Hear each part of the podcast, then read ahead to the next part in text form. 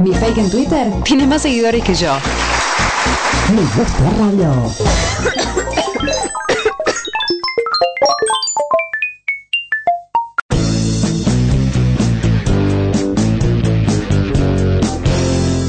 El elemento enigmático flashes arte informativos, virus verbal y sonora, apariciones intermitentes. El elemento enigmático es muy amplio y se irá desarrollando a lo largo de los anti-flash informativos. Cuando menos lo esperes, en Me Gusta Rara.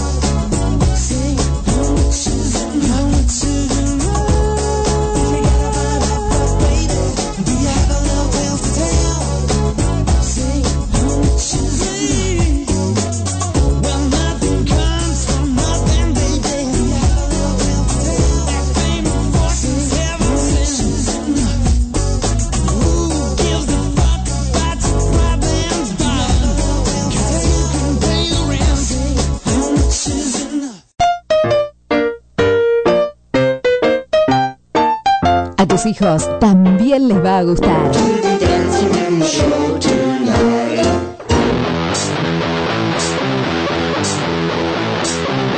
Me gusta radio.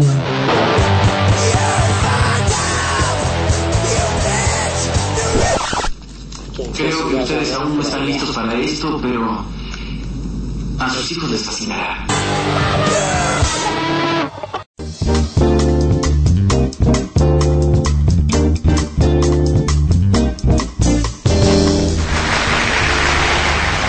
Bueno, ¿qué tal amigos? Bienvenidos a otro programa de Caos y Creación, programa número 15 de la cuarta temporada. Eh, no lo podemos creer, la verdad, acá en vivo por Me Gusta Radio, en vivo para todo el planeta, por eh, me gusta radio online.blogspot.com.ar y, y bueno, vamos a estar durante tres horas en vivo, eh, pasando un poco de todo.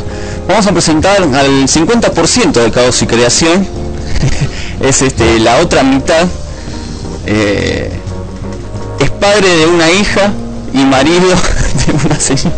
de una señora, es este Diego Fernández que está acá con, con nosotros como siempre. ¿Qué tal, Diego? Seba, público querido, ¿cómo están? Bien, bien, Diego. Te casé, Diego, te casé sin darme cuenta. Eh, está bien, no sos el primero ni el último que comete el acto. eh, mucho eh, presta la confusión igualmente, ¿viste? Y es una cuestión cultural, ¿no? Sí, la convivencia y el bebé asocia Sí. a matrimonio, ¿viste? Papeles, firmas. Sí, Eh, no, no, no, está, está cambiando eso. ¿no? Sí, está cambiando y además ahora en el noticiero están diciendo de que las personas que están en concubinato tienen ciertos este, amparos de, de la ley como si estuvieran casados. Así que no te puedes hacer el piola, digo. Sí, sí, sí. Y siempre, viste, por un, eh, siempre buscan la forma de engancharte, viste. De- cuando uno pensó que podía zafar, viste, ahora resulta que si comprueban de que tuviste tanto tiempo con esa persona al lado, eh, incluso me, me pueden eh, embargar, Sebas. Sí, se te puede armar flor de quilombete. Bueno, hoy comenzamos el programa escuchando un 2x1 como hacemos eh, todos los lunes. Y en este caso escuchamos a George Michael porque esta es la, la semana de George Michael, Diego. Eh, es el cumpleaños. Es el cumpleaños, hoy cumpleaños, hoy 25 de junio, eh, cumpleaños el querido George Michael, nació en el año 63 y además eh, está por editar un nuevo simple. ¿eh? Vuelve al estudio, vuelve a grabar y se anima a sacar una canción nueva. La canción se llama White Light. Todavía no se sabe mucho de, de cómo es la canción porque creo que está saliendo esta semana. No, no hubo adelanto, no hubo nada, no se filtró por ningún lado. O sea, salió la noticia creo que en el momento que George Michael la estaba componiendo, digamos. Eh, ah, mira, acá dice, el 29 de junio sale esto. Ah, ¿eh? Así que calculo que esto será el viernes. El viernes está a la calle lo nuevo de George Michael, que va a salir en formato eh, simple. Van a ser cuatro canciones y What Light es como el tema nuevo, el tema más esperado después de, de mucho tiempo, ¿no? De que no, no editaba nada. Un poco la excusa fue el 30 aniversario de la publicación de su primer este, simple, ya con el grupo One.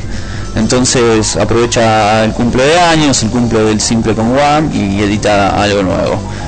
eh, hace poco lo había sacado True Fate. Había sacado esa canción, sí, una canción era, ¿te acordás? Que le habíamos pasado. sí. Sí, esa canción, sí, aparentemente iba a ser como la, la cara visible, digamos, de lo que lo que te- estaba armando, que era como la segunda parte de Fate. Y al final eso quedó en la nada, o capaz que esta canción Light también la meto en ese disco. Yo creo que se está tomando su tiempo y está grabando eh, de una manera así como cuentagotas, ¿no? Una canción, pasa un mes y graba otra canción, no, tranquilo está en el estudio, se me hace.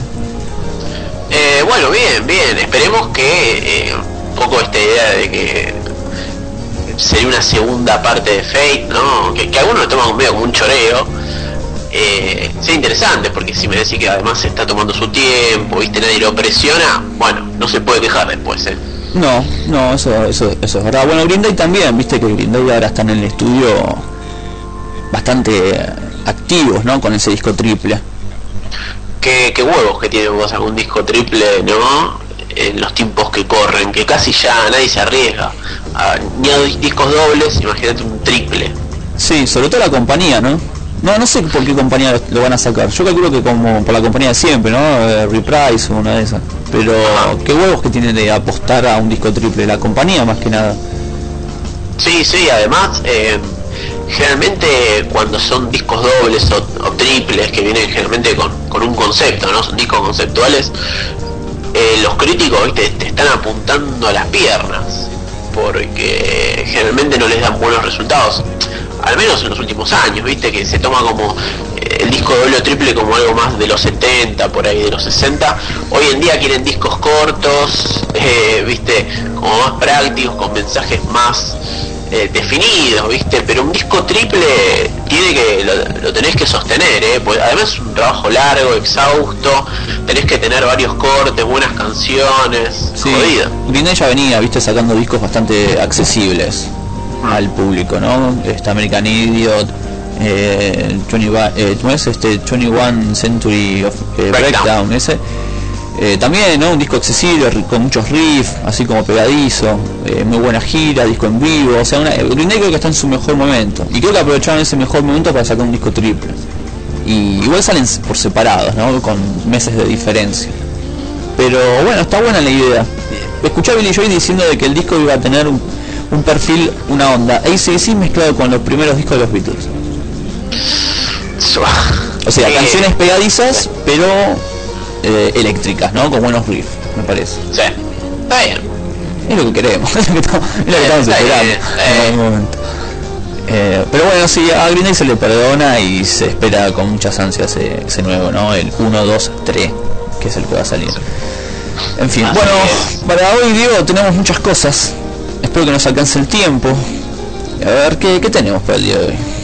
Eh, bueno, uno de los platos fuertes, discos que nadie quiere. Bien, bien, volvió, volvió. volvió, volvió recargado, esta vez con un disco de esos que no es que, porque generalmente en esta sección traemos discos que no le gustó al público o a la prensa o a las o a los sellos que no lo editan, lo tienen descatalogado. Hoy es un disco que no le gusta a la banda. sí, sí, lo detesta ese disco. Sí, porque, bueno, Red Hot Chili Peppers con One Hot Minute seguramente ya se enteraron por nuestro muro de Facebook, pero mm, es un disco que tuvo cortes, le fue bien, vendió, bien, tuvo una recepción del público, la crítica, todo perfecto, pero la banda dice, es un disco de mierda, no nos gusta, no lo tocamos, lo queremos olvidar, eh, enterrarlo, ¿no? Eh, es, un, es que es, complicado el tema de ver porque para algunos está bien, están de acuerdo con la banda, es un disco que mejor olvidar, pero para otros, como opino yo, Sebas, Sí. y que seguramente salte un debate importante, para mí es el mejor disco de los Red Hot. A mí me gusta muchísimo también, digo, no hay debate, no hay debate. Sí, o sea, Sí. yo sé que los moralistas van a venir con Blood Sugar Sex Magic. Amigo, Blood Sugar Sex Magic y Californication son dos mentiras. No, bueno, tampoco sea tan tajante. Permitite. Te acepto más Blood Sugar, pero saca Sí. Californication que es un, es un disco de cortes.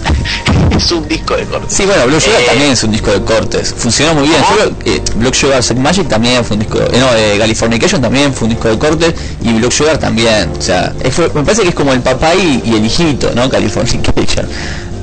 Sí, sí, es, es un disco gitero, pero me parece que no le, le falta el, o sea, la potencia, la identidad y la historia. Por lo mejor de One Hot Minute es la historia que hay atrás. Eh, es un disco hermoso, disco oscuro además, eh, temazo tras del otro. Y con acá también otro otro tema que va a salir a debate seguramente más adelante en la sección. ¿A quién preferís? ¿Fruciante o Navarro? Y es complicado, ¿no? Porque Fruciante tiene como más experiencia dentro de Red Hot Chili Peppers. Lo pudimos ver mutando, lo pudimos ver aplicando diferentes tipos de ideas durante eh, diferentes años, ¿no? De trayectoria.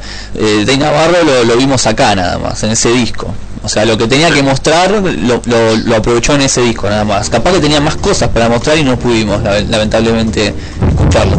Dave Navarro me gusta, pero yo creo que para una banda como los Red Hot me parece que Fruciante eh, lo prefiero más, sí, sí, me parece mucho más... eh, me gusta esa, esa actitud alayera que tiene, es un tipo muy creativo, dentro de sus limitaciones hace, hace locuras. Sí, Está bien. sí. Day Navarro me parece que está más para bandas como Jace Addiction, ese tipo de grupo. Por eso me parece que estaba muy colgado Day Navarro en Red Hot. Y el producto es fabuloso. Yo creo que lo que hicieron juntos, o sea, los Red Hot con Day Navarro es fabuloso. Es fabuloso. Sí, sí, sí, es buenísimo. Es, es un pico de originalidad muy bueno que la verdad lo que vamos a discutir después con Seba es ¿por qué? ¿Por qué dicen, no, no, este producto no nos gusta? Está muy bueno, che, pero bueno. Más adelante, hoy dijo que nadie quiere One Hot Minute de los Red Hot Chili Peppers. ¿Qué más, Sebas? Sí, vamos, va a estar cargadísimo. La verdad que hoy el segmento va estar buenísimo. Y después tenemos, bueno, lado oscuro los simples. Hoy nos, nos vestimos un poco noventosos, como es una década que nos gusta mucho.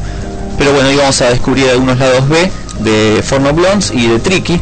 Eh, tuvo muy buena recepción el, el simple de Tricky que elegiste, Diego, la verdad. ¿eh? Apa, ¿qué te dijeron? Sí, no, dijeron de todo, ¿no? Sobre todo los me gusta, los típicos me gusta facebookianos, eh, Sí. estuvieron ahí a flor de piel, y, y después unos comentarios, ¿no? Diciendo, che, qué buena elección, este, Tricky siempre quiere, ¿no? Es ese, es ese músico que por ahí no, no tenemos a veces en el reproductor, o que no hablamos eh, en el colectivo mientras vamos a un lado sobre Tricky, o no vemos eh, remeras de Tricky, pero todos lo queremos a Tricky. Sí, sí, y yo quiero mucho esta portada, también por, por eso me gusta mucho este simple, la portada buenísima. Sí, la portada es genial, sí, sí, la tapa está bárbara. Y bueno, después está Cebocha de Tiempo, ¿no? Un segmento que va, viene, va, viene, hoy vino. Te, te quería comentar sobre el acebocha de tiempo de hoy. Sí, Eh, porque bueno, del señor Alice Cooper, ¿no? También se enteraron por las fotos.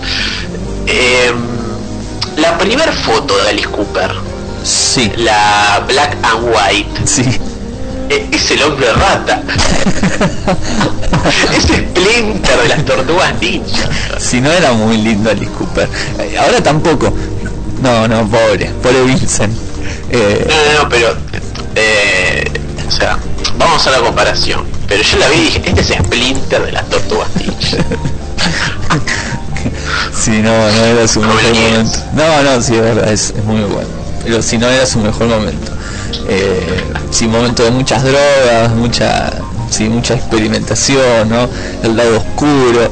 Eh, sí, bueno, hoy vamos a hablar un poco de Alice Cooper, de sus comienzos y también vamos a escuchar lo, lo último que grabó y lo primero que grabó. Eh, de eso se trata hace bocha del tiempo.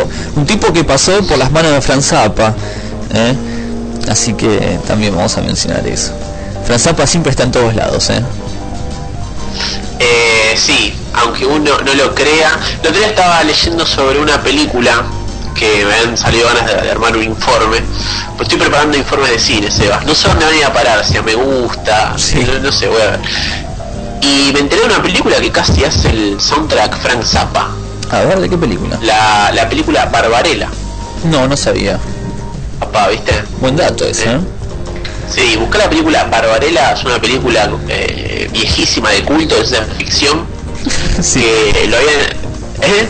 No, dale, sí, me mandaste una foto de Splinter, digo. Ah, comparar con la foto que subiste vos, comparar. Eh, y sí, busqué información de esa película de Barbarella que Frank Zappa iba supuestamente a hacer el soundtrack, después bueno, no se pusieron de acuerdo, pero él tenía muchas ideas que quería aportar y como que el director le dijo, parece que estás medio fumado, Frank. Claro, qué raro, ¿no? Porque no, no fumaba. Sí, qué loco, bueno, voy a averiguar de eso, está bueno. Y también Franz Zappa en la, en la década del 60, en los comienzos, ¿no? Antes de, de formar la banda, estaba filmando una película porno, vos sabías eso, ¿no? En su casa. Epa. Sí, dicen que, que, porta- Sí. que portaba bien. No sé tanto, la verdad no sé tanto, pero la cosa que entró la policía y terminó preso, ¿no? No pudo terminar la película. Le cortaron el chorro. Mal.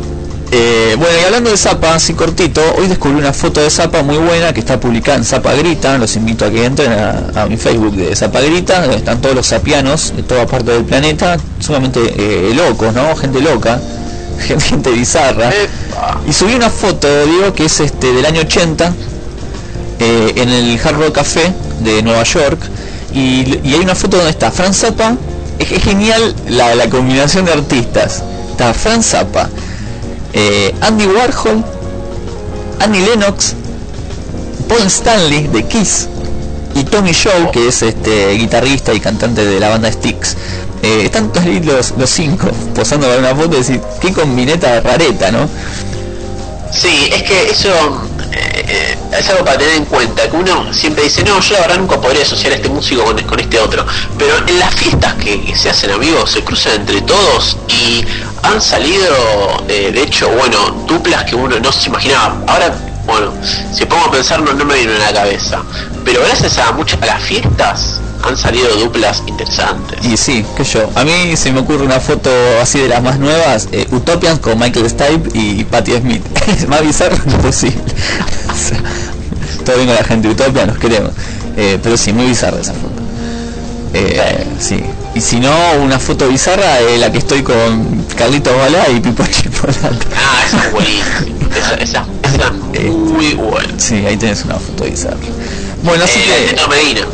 Bueno, sí, el teto. El teto ya es bizarro, ¿no? Aunque esté parado solo, ya es bizarro. Eh, bueno, pero vamos a tener de eso y muchas cosas más. Hay mucha música nueva también, algunos clásicos, en fin, tenemos de todo. Pasemos rápidamente a lo que nos este, nos encanta, porque ella, la vaquita, está ahí esperando, eh, porque llegan las efemérides. Qué lindo. Igual ya medio que la George Michael la quemaste como efeméride. Y porque fue el 2 por 1 entonces salió. Eh, así que bueno, sí, George Michael del cumpleaños, ya lo habíamos dicho. Y también día como hoy, 25 de junio, eh, pero el 2003, eh, los Rolling Stones con Leaks World Tour del 2003 eh, llegaban a, a España, a tierras españolas con la gira. Ajá. Eh, es un hecho importante, ese serás. Para los españoles parece que sí. Ah, sí. Sí, Bueno. para los españoles este fue muy importante eso, digo, eh, la primera ciudad donde tocaron fue en Zaragoza, fue una gira muy buena, de hecho salió un CD editado de esa gira, un disco doble, muy muy bueno, y bueno, en fin, acá no vinieron con ese recital, me parece.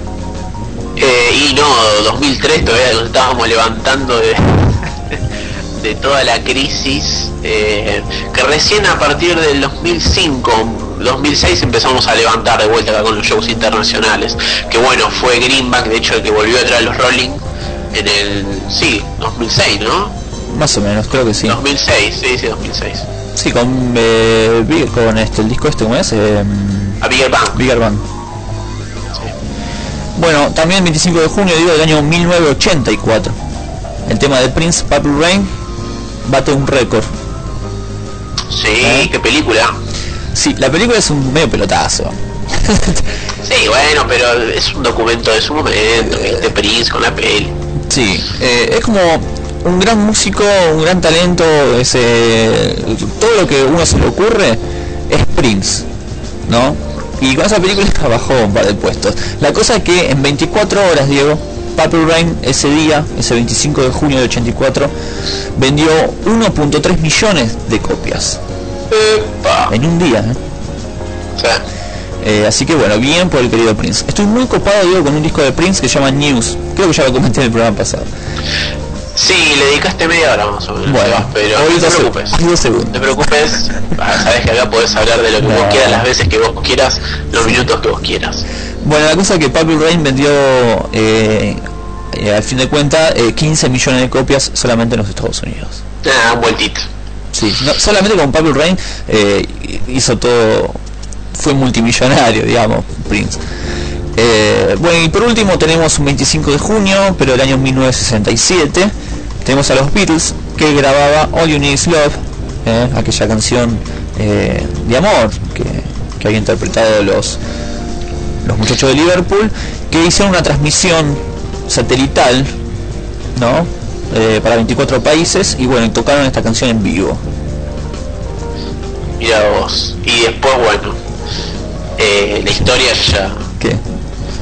No, no, después el resto es historia, digo, ya está, sabemos todo el, el post, Love, todo lo que pasó, lo que representa, Sí. lo que es. Sí.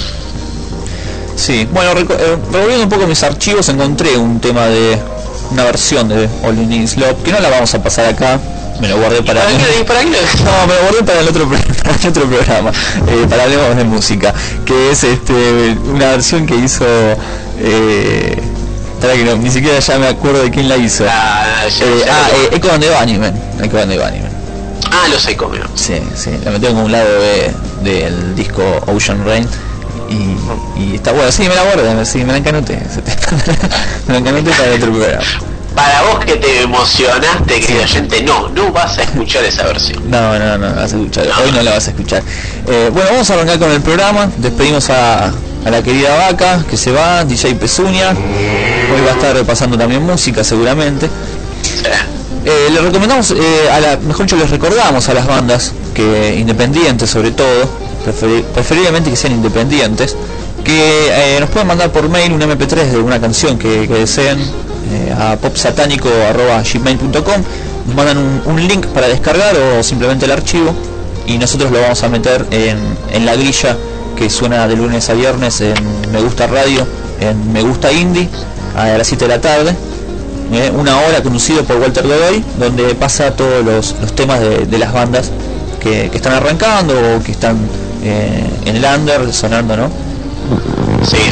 Eh, así que bueno, ya saben, popsatánico.gmail.com mandan la canción. Y si no, para, bueno, si olvidan eh, la dirección o lo que sea, o quieren pasar el a un amigo, se meten en Me Gusta Radio, nos buscan en Facebook, eh, también está el link en la página de, de Caos, ya saben, Me Gusta Radio, eh, la radio que ya arrancó, está transmitiendo y tiene una programación hermosa que podés chequear tanto en el blog como en la página de Facebook. Bueno, perfecto. Vamos a arrancar el programa escuchando música nueva. En este caso Jimmy Cliff, Diego, volvió Jimmy Cliff a... Jimmy Jimmy. Sí, aquel cantante de reggae que le dio eh, también ¿no? una vuelta de rosca, fue muy importante, sobre todo en los 80 y los 90 tuvo muchos hits. Y, y fue como una especie de, del Bob Marley, ¿no? De la última época, pero no tan comprometido socialmente, digamos. ¿No? Eh, sí, este le gustaba más la partusa. Sí, la partusa. Yo tengo un recuerdo de Jimmy Cliff totalmente dado vuelta en ritmo de la noche. Y cantaba, bueno, cantaba todos sus temas, pero sí, totalmente ido. La cosa es que Jimmy Cliff volvió al estudio, sacó una canción llamada One More, la vamos a escuchar ahora, es un tema que se puede descargar gratis, ¿eh? es la única canción que se puede descargar gratis de Jimmy Cliff, porque está grabando un nuevo disco que se va a llamar Revert y va a salir dentro de muy poquito. Y después vamos a escuchar un músico que le gusta mucho a, a Diego, que es Bon Iver. Eh, ah, el pata sucia de Bon Iver. Sí, Sí, el asmático que se fue a vivir al bosque, compuso algunas canciones, fue a la ciudad y la presentó a todo el mundo. Bon Iver acaba de hacer una sesión para iTunes y hizo un cover de Bjork. Epa, ¿qué tema? El tema se llama Who Is It? Ah, Juicy. Te- Mira vos. sí. ¿Y te gustó? Me encantó, Mira vos. me encantó. Así que bueno, vamos a escuchar Jimmy Cliff y después el querido Bon Iver.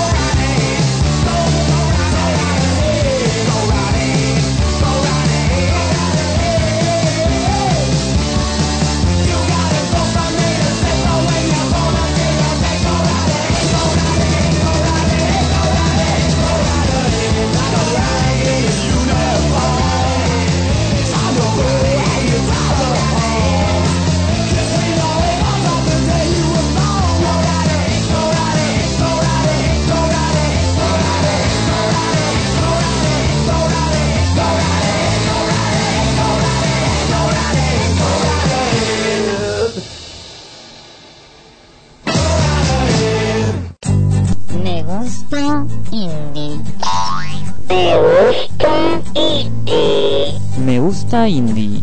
Lunes a jueves, 19 horas.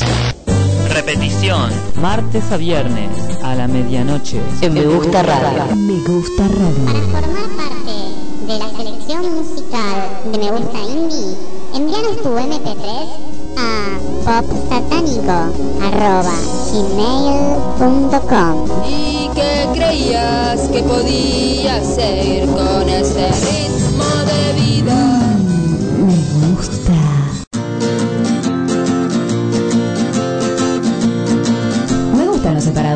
Pero no entiendo los remates. Me gusta radio.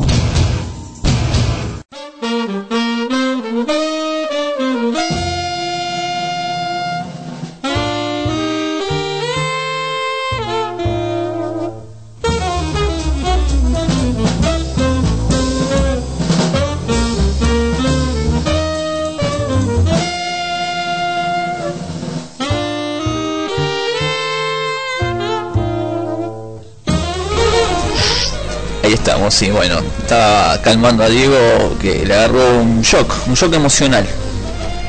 A Diego. Sí, perdóname, perdóname que la verdad te, te- tiro a vos todos mis, mis problemas. No, Diego, vos sabés que conmigo puedes contar, pero lo que sea. Eh, mandamos un saludo allí que está escuchando el programa, Genia allí. eh, dice, estoy escuchando, ¿me perdí lo de One Hot Minute? No, no te lo perdiste. No, minutitos, a pasitos, estás a pasitos de One Hot Minute. Sí, sí, están todos esperando eso. Eh, es Creo que hay mucha expectativa, ¿no? De lo que vas a decir, con respecto a ese disco. Bueno, yo ya medio que armé una especie de debate hace unas semanas cuando puse que One Hot Minute era el mejor disco de los Chili Peppers. Y recibí un par de comentarios agresivos. Sí, fue muy raro, ¿no? Tu comentario, más allá de que si es así, no lo digas, ¿no? no lo digas. Nada, sí, está bien. Sí, a mí me parece uno de los mejores discos, pero volvemos a lo mismo, ¿eh? Por el sonido, porque yo soy más del palo del heavy, del metal, me gusta, ¿no? Los discos Pesuti, y cuando los discos son contaminados, entre comillas, ¿no? Por, in- por integrantes momentáneos, así que, que pasan un segundito por, por un estudio y dejan su legado y lo hacen power, me encanta. ¿Qué sé yo? Poner el último de Korn que se juntaron con este flaco que está de moda ahora, Skrillex, y, y también, viste, les metió máquina a lo loco y, y es algo raro, ¿no? En la discografía de esa banda. Y está bueno, me gustó, Sí, bueno, cuando entró Minimal en los Cadillacs también. por ejemplo, sí. Este, así que, sí, bueno, va- más adelante sí vamos a hablar de, de eso, ¿no? De, de One Hot Minute. Eh, en un minuto. bueno, vamos a hablar de algunas noticias que tenemos con Diego sobre el mundo de la música, que la verdad eh, hubo pocas noticias, pero algunas son contundentes. Eh, así que bueno, arranquemos. Sí, bueno, eh, arranco con una noticia vieja, como me dijo Seba, eso es viejo. No, no es viejo, quiere decir que fue la semana pasada, pero está bien, dale, no la, no la comentamos. No, no, no, pero traje la actualización. Dale, a ver. Traje la actualización. Bueno, eh, como algunos habrán enterado, hubo eh, un incidente, grave incidente, durante esta última gira de Radiohead, eh, cuando estaban tocando eh, en Toronto. Eh, re- resulta que antes de que arranque el show de Radiohead en Toronto, se cayó parte del techo del escenario y fallecieron cuatro personas, entre ellas el técnico de la batería, Scott Johnson, muy allegado a la banda, Sí. ¿eh? y otros técnicos más que formaban parte del, del grupo. Que ahora son muy, los allega- que ahora son muy allegados al techo. Llegaron al techo de su fama, digamos. Sí, bueno, sí, sí. Eh, Viste que uno siempre dice el plomo, el solista, el técnico nunca va, nunca va a ser noticias, son noticias, amigo.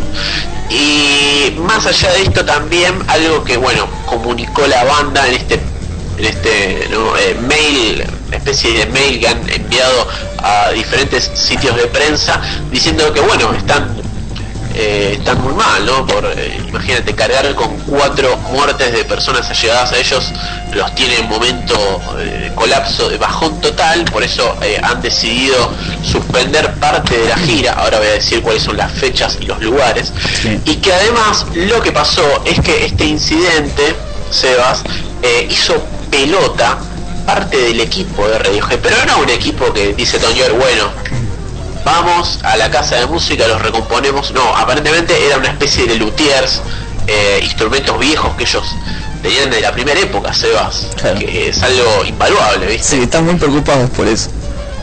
Sí, sí, como que dijeron, bueno, sí, murieron cuatro, pero acá, amigos, el pelotazo en el estómago es que se nos cagó, viste, el, eh, bueno, la pedalera, el, el bafle, todo. Pero así que dicen que eh, están viendo cómo de alguna manera recuperar, ¿no? Eh, más allá de, bueno, las vidas no las pueden recuperar, pero los instrumentos, todo esto que han, perdido por el momento los radios que quieren ver cómo lo pueden recuperar para volver a retomar la gira, porque dicen que si no, el show no va a ser lo mismo, ¿viste? Onda, no es que yo ahora, bueno, voy, eh, la compañía me recompone todo y salimos, no, no, no, yo necesito, dicen que ellos necesitan como hacer un parate, ver, ¿viste? Cómo le buscan la vuelta a esto, así que escucha, eh, todo el tramo de Italia y Alemania cancelado, amigos. Así que si hay un Tano escuchando, agua y ajo. Exactamente, y lo mismo un alemán. Vuelve Radiohead en vivo recién en octubre, recién en octubre eh, en Francia. Ajá, bien. Bueno, bárbaro. Sí, sí, sí, así que eh, bueno, la tragedia, la tragedia que inunda los ríos. Están tristes ahora, más que de costumbre. Ima- Imagínate entonces. Bueno, tengo una noticia de John Lydon, eh, conocido como Johnny Rotten, cantante, ex cantante, no, actual cantante también, porque de vez en cuando se juntan y hacen unos recitales de Sex Pistols. Eh, bueno, Johnny Lydon dijo que no va a volver a componer canciones para los Sex Pistols nunca más. Nunca lo hizo tampoco, ¿no? O sea, de- desde los 70 que no graba una canción, no escribe una canción para Sex Pistols. Eh, nadie estaba esperando que escriba, digamos, a esta altura del partido. Es que siempre que a Lydon le pregunta de los Pistols se queja, ¿viste? ¿Viste como lo que pasó actualmente con el regreso de los Pil? Que dice que, bueno, recordarán la vieja publicidad de manteca que él había hecho. Que dice que esa publicidad la hizo para recaudar la plata para grabar el disco de lo nuevo de los Pil. Porque supuestamente dice que de los, de los Pistols no había nunca un peso, no le quedó nada. Claro. La cosa que dice, mira, dice, eh, no podría componer nuevas canciones eh, en un contexto de los Sex Pistols. Eh, me encanta cantar canciones viejas, sobre todo la de los Pistols, porque son muy mordaces y una parte muy relevante de la historia pertenece a los Sex Pistols. Si escribo canciones nuevas, van a ser para Peel. Y eso es todo. Está bien. Bueno. Aporta mucho Johnny Lydon a, a la banda Peel, ¿no? Le da mucha manija. Eh, es como que Peel lo tiene como prioridad dentro de su carrera. Pero le gusta salir de vez en cuando con los Sex Pistols. Con los Sex Pistols recauda, me parece, más plata que con Peel. Pero se siente más cómodo, se me hace a mí, ¿no? Musicalmente componiendo y grabando con los Peel. Que con los Pistols. Decime la verdad, Sebas, ¿vos querés un regreso de los Pistols? Un regreso con, con disco nuevo, decís, canciones nuevas. Sí. ¿Te parece? Sí, no sé, no, la verdad que no, no, no lo estoy esperando, pero si sale, bienvenido sea, ¿no? Pero aparte no, no es como que el contexto, Sex Pistol y el contexto ya no tiene nada que ver, ¿no? Exactamente, es, es una época que, o sea, marcó a fuego el 77, amigos, y la verdad que Volver, encima, una banda que tiene un solo disco, que decís, bueno, saco el segundo después de más de dos décadas, tiene que ser un disco de la puta madre, o al menos que esté a la altura. Claro. Y me parece que ya no, no te da el cuero, amigo. Mandamos un saludo a Flor que está escuchando y, y está escuchando con una sonrisa porque dice que le regalaron Screamadelica en vivo en DVD. ¡Epa! Lindo regalo. ¿Eh? Qué lindo regalo. zarpado regalo. Mira cómo, eh, cómo cuenta, eh, eh, cómo come delante de los pobres. Sí, sí. Eh, bueno, Flor, te enviamos, qué sé yo. Este, sí, la verdad que sí. Así que bueno, Johnny Lydon está, está en eso, ¿no? Eh, sí, bueno, eh, cerrando un poco lo, lo que yo quería decir era de que eh, los Sex Pistols, poner en los 70, eh, era una banda que llamaba mucho la atención, ¿no? Por la fuerza, por lo que tiene que ver el estilo, pero también por las letras, ¿no? En un momento que no todo estaba permitido decir, y ellos lo decían. Hoy casi todo, ¿no? Mal que mal, se puede decir muchas cosas.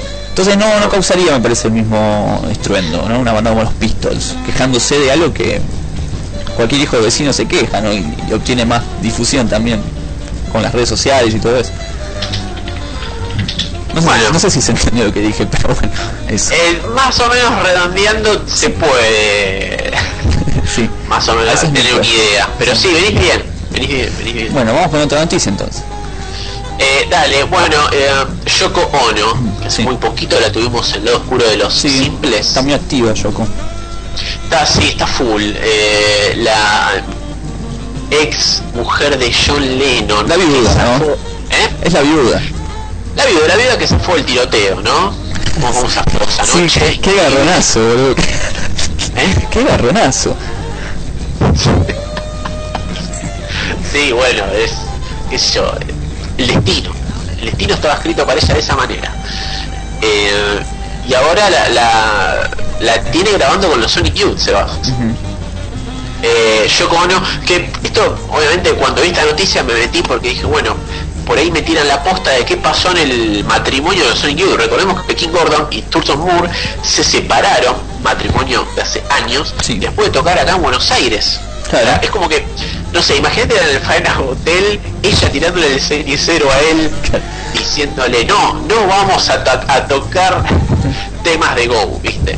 Y arranca la crisis matrimonial entre ellos que, bueno, se separan después del show en Buenos Aires. Pero parece que vuelven King y Thurston Moore junto con Yoko Ono, que grabaron un simple beneficio, Sebas, Early in the Morning, ¿eh? Eh, que bueno, eh, salió hace unos días, ya lo pueden encontrar para descarga, pero parece que pegó esta, este trío, Sebas, esta unión, y decidieron seguir grabando, así que va a salir un EP. Bien, bien, bien. El 25 de septiembre, amigos, el EP llamado Yoko Kim Thurston. Dios santo. Eh, bien. Bueno, recordamos que Yoko Ono también grabó con los Flaming Lips hace poco. También con los eh, Basement Jack estuvo tocando. Eh, eh, se junta con mucha pendejada, Yoko Ono. Sí. ¿Vos te- ¿Vos te imaginás un... ¿Vos, te- vos pensás que Moore se estaba peinando a Yoko Ono y eso fue el conflicto de la separación? Puede ser. Puede ser. ¿Quién te dice? o Kim, capaz que, capaz que Kim se la estaba peinando. ¿eh? ¿Quién sabe? Y viste, el, el menaje a True es raro, no sabés quién lo inició, viste, y, y no sé, pero eh, se ve que llevan a buenos términos, porque todavía le están dando hasta septiembre, tenemos trío para rato. Claro. Bueno, yo tengo a Rob Zombie, por ejemplo, que eh, después de filmar algunas películas decidió volver a- al rubro música. Sí, y no está preparando un disco nuevo en este caso, sino está preparando un disco de remezclas de viejos clásicos de White Zombie y también de Rob Zombie. Está bien. ¿eh? Para eso contrató a un montón de amigos para que le haga cada, cada amigo le hace una remezcla de una canción por ejemplo no Eh, tenemos a Jonathan Davis de Korn que va a hacer una remezcla de un clásico de White Zombie Thunder Kiss eh, 65 eh, va a ser bueno la remezcla de ese. Bueno va a haber temas como por ejemplo Foxy Foxy eh, Drácula. Bueno el remix de Drácula lo hace la banda de del chino moreno no de Crossis Ah, mira, uh, interesante eh, ese tema. Sí, bueno, y así, ¿no? Un disco de 13 canciones, se va a llamar Mondo Sex Head y esto va a estar a la venta el 7 de agosto, ¿eh? Ajá. Eh, bueno, está por ser la nueva película Rob Zombie, ojo también, ¿eh? ¿Cómo se llama la nueva? No, no sabía. Eh, Todavía no tiene nombre definido, pero trata sobre las brujas de Salem. Ajá, bien. Me gusta Zombie como como director de cine, me gusta. Sí, es buenísimo. Las de Halloween son muy buenas. Bueno, ¿qué más? Eh, bueno, más, más. Eh, nuevo disco Band of Horses, Sebas, Ajá, bien. te cuento. Eh, así es, sale en septiembre. No hay nombre definido. Eh, pero lo produce el veterano Glyn Jones. eh, y sí hay una especie de tema adelanto dando vueltas por ahí. Dumpster World, búsquenlo, está en YouTube. ¿Eh? Dumpster World, nuevo trabajo de los Band of Horses del disco eh, que bueno, ya sabemos, eh, sale en septiembre, que es el sucesor de Infinite Arms. Sí, disco que también tocaron en la Argentina, ¿no? En el Quilmes. Sí, vos los vistes. Sí, los vi en la primera fecha, tocaron y me pegué flor de bostezo, te digo. En serio, Sí, no. le teníamos expectativas. Sí, me durmieron muchísimo. No, la verdad es que el Quilmes lo, lo que rescato fue, eh, como decimos siempre, ¿no? A la, a la gran querida de Joan Jett. Y bueno, los tibios de radio es el día de hoy que no me los puedo sacar de la cabeza, Diego. Ah, viste, yo te dije. ¿eh? Bueno, Cage the Elephant es una banda que queríamos ver mucho y no decepcionó, pero Tio on the Radio es una banda que por ahí no escuchaba tanto, no los había visto jamás en vivo y me llevé una gran sorpresa. ¿Viste? Eh. Bueno, tengo el lanzamiento de un DVD nuevo que sale de los Rolling Stones junto con Muddy Waters. Eh, sí, se edita, se va a reeditar, va, en realidad se edita por primera vez, ¿no? Un concierto del año 81, donde Muddy Waters y los Rolling Stones compartieron escenario. Esto fue en la ciudad de Chicago, y la leyenda cuenta que eh, Muddy Waters estaba haciendo su gira en Chicago, los Rolling Stones también, y una noche los Rolling fue a visitar eh, una de las fechas de, de Muddy Waters y Muddy Waters los invitó a subir al escenario. Y tocaron muchas canciones, muchísimas. Y bueno, y ese material se ve que se filmó y quedó archivado. Así que bueno, la compañía, una compañía discográfica que en este momento no sé cuál es, porque no lo dice en la nota, lo va a editar y va a salir en DVD por primera vez digitalizado con todos los chiches. Es un DVD doble, ¿eh? donde la primera parte va a tener prácticamente eh, el listado de temas que, tocó los Stones y después Muddy Waters en el segundo DVD y bueno y la mixtura ¿no? de estos dos artistas grupo y solista tocando juntos qué sé yo todos clásicos obviamente de, de blues etcétera etcétera la verdad es que está buenísimo ah acá está el sello el sello es Eagle Rock Entertainment es lo que lo va a editar así que calculo que acá en Argentina va a salir no una joya como esta seguramente la van a editar acá también Bueno, ojalá, ojalá. eh. La verdad que lindo material para tener, para atesorar. Sí, está buenísimo, está buenísimo. Es como que tocan los alumnos con el maestro, ¿no? Más o menos una cosa así.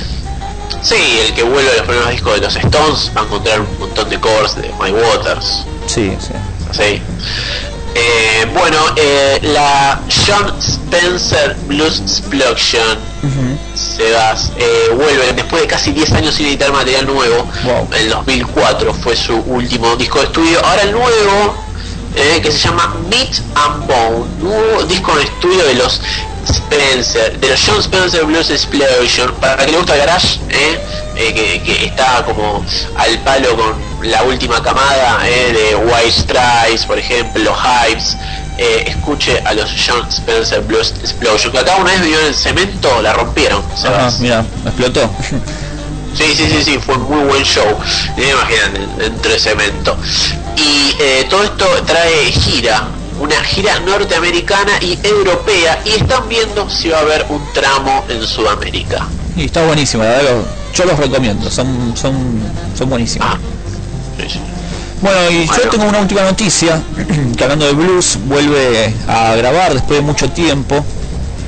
Eh, Mac Knopfler, eh, integrante obviamente de Dire Straits, saca disco solista, va a ser un disco doble, ¿eh?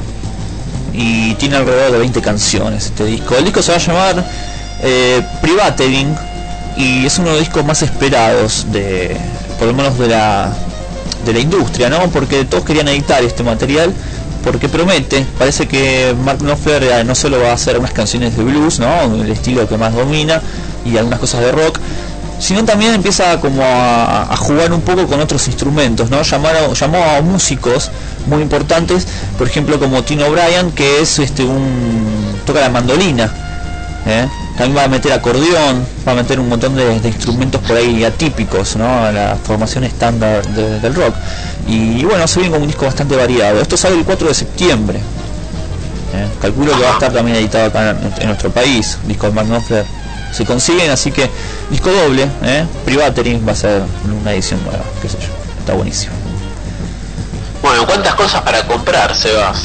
Sí, y las cosas que no mencionamos, ¿no? Pero bueno, sí, hay muchísimo. ¿no? Oceanía, por ejemplo, de Smashing Pumpkins.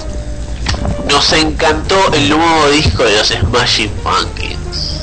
Sí, está buenísimo. La verdad que Billy Corgan está haciendo buenos laburos, ¿eh? Sí, sí, además eh, hoy leí una nota que dice que quería volver a un poco al espíritu de los primeros discos. Y sí, es como bastante progresivo el disco. Eh, por ahí no tiene eh, esa cosa tan moderna que buscaba Seikes, ni tampoco tiene la, eh, por ahí la oscuridad metalera de Machina. Me parece que es un disco que repite más a, a Siamese Dreams, me gusta.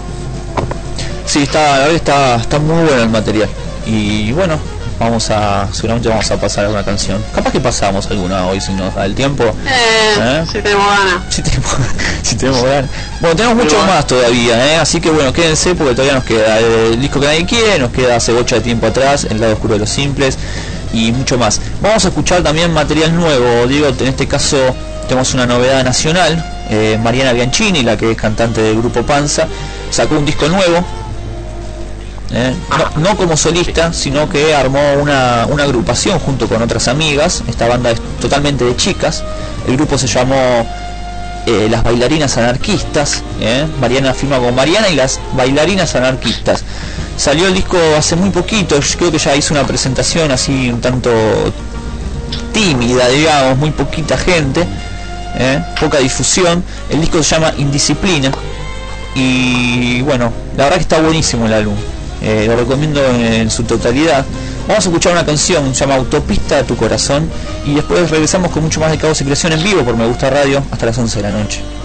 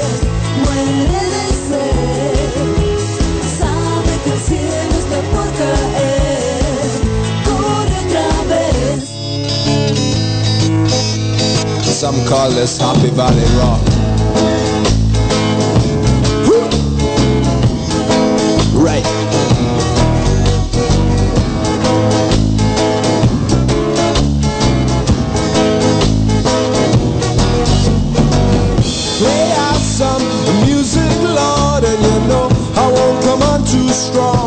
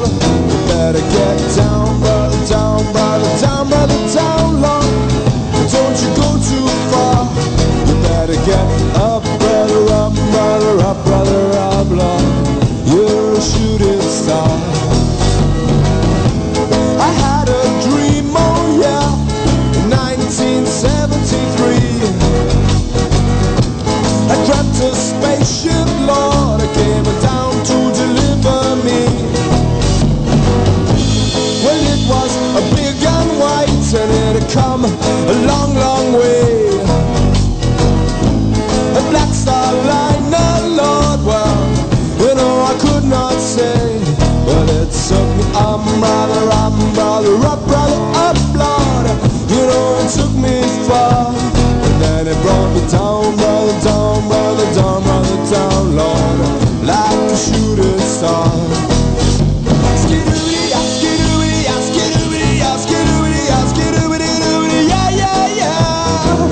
Scan, scan, scan, scan, scan, scan, scan, scan, scan.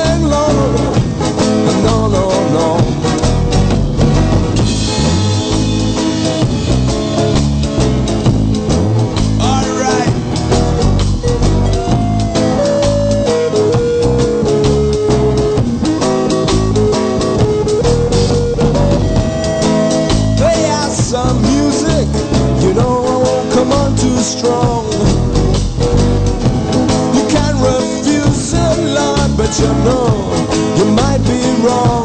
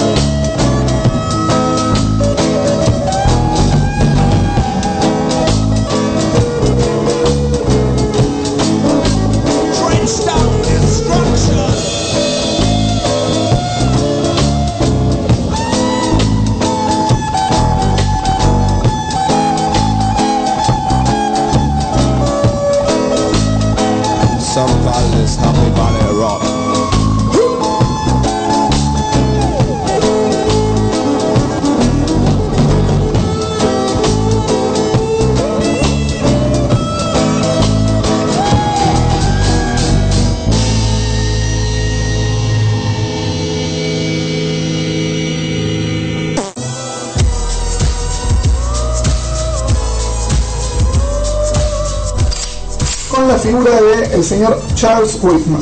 Charles bienvenida al, salón de los al salón de los un rifle con este rifle de oro. Le ha mandado un mail a Sandro Romero Rey pidiendo una columna especial para el día de hoy. Arriba de mi casa con un rifle, poesía y música. De gente rara. Se llama Contra el Amor. Escuchar los disparos y Me Gusta raro.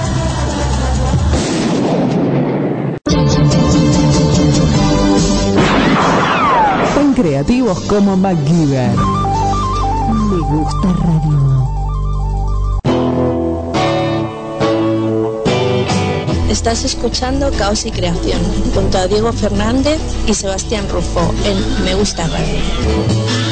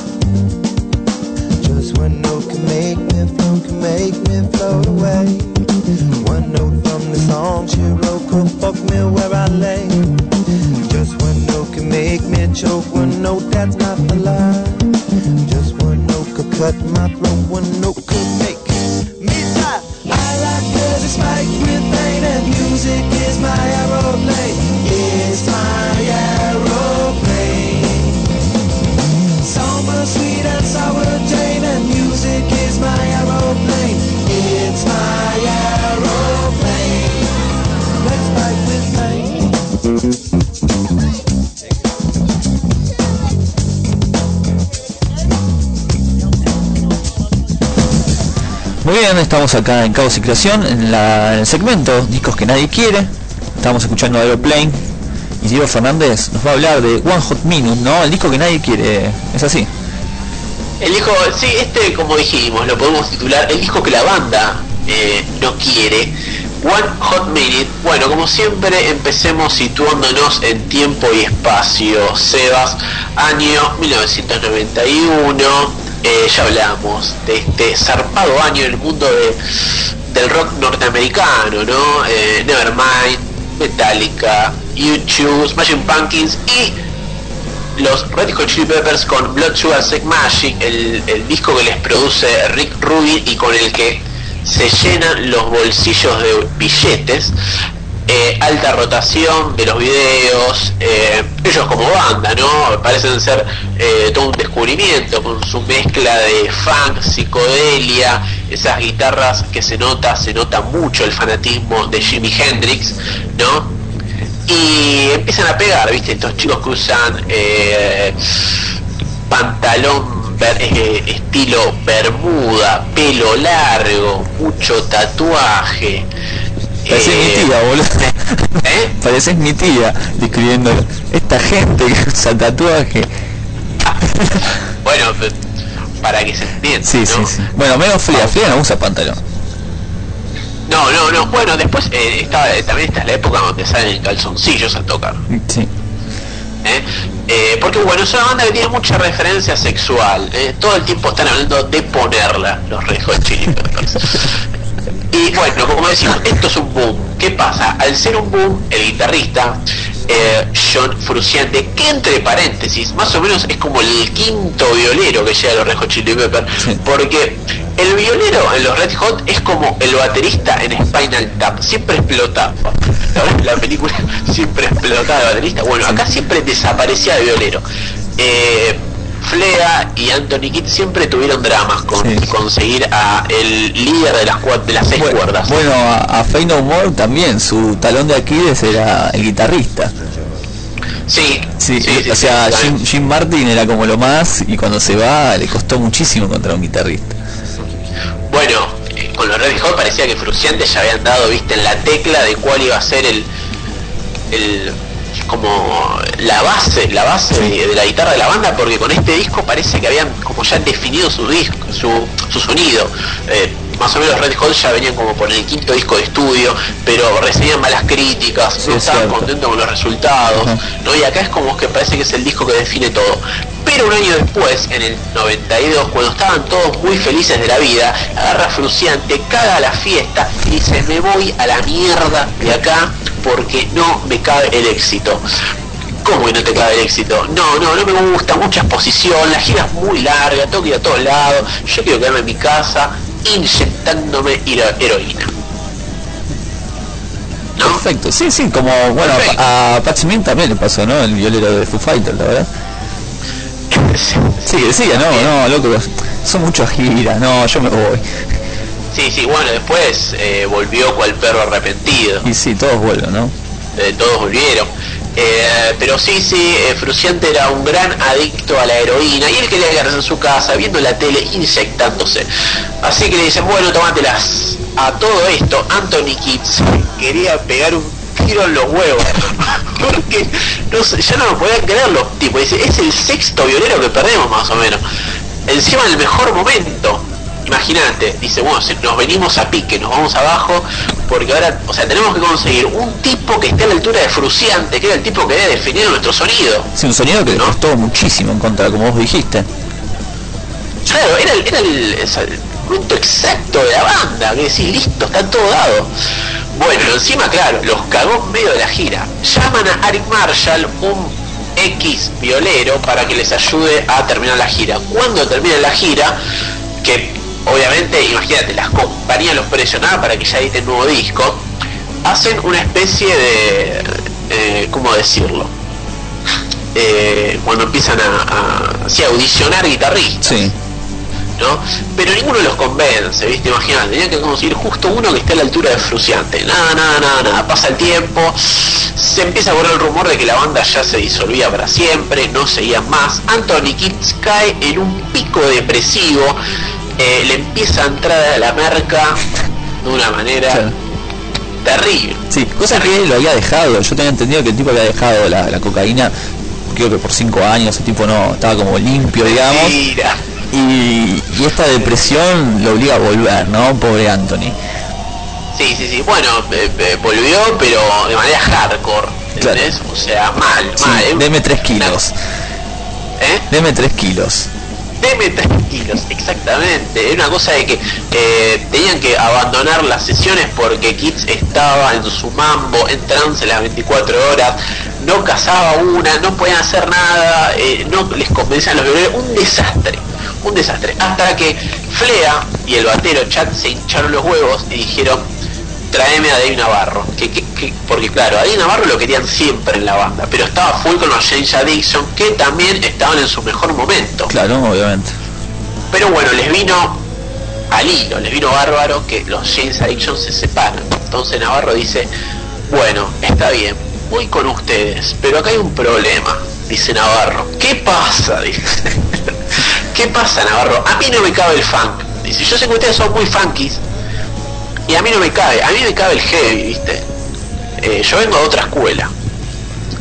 Y dice, bueno, está bien, dale, está bien, te damos luz verde, vení a portar, ya que Sí, las ganas de tenerlo superaron, digamos, al estilo musical con el cual venía.